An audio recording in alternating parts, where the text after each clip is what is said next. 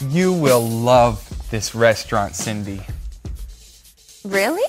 What can I get here? Dessert. Many people come here for the cake. Ooh, sounds yummy. Do they have any drinks like tea or coffee? Actually, yes. The cake will have.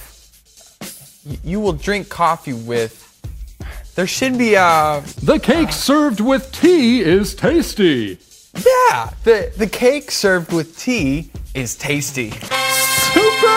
Yes! I am Super Sentence Man, and the super sentence for today is this or the something served with something else is, and then an adjective.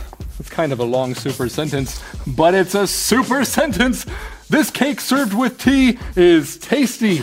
Now, how can you use this super sentence in your own way? Oh, I know. Uh, oh, the coffee served with waffles is delicious. The coffee served with waffles is delicious. Great!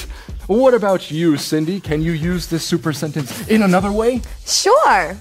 This soup served with crackers is interesting. Brilliant! This soup served with crackers is interesting. Super! Oh no, I must be on my way. But always remember a super sentence every day will make your English great. Goodbye. So the tea served with cake is tasty here? Yes, you have to try it. But it looks like they have no more cake.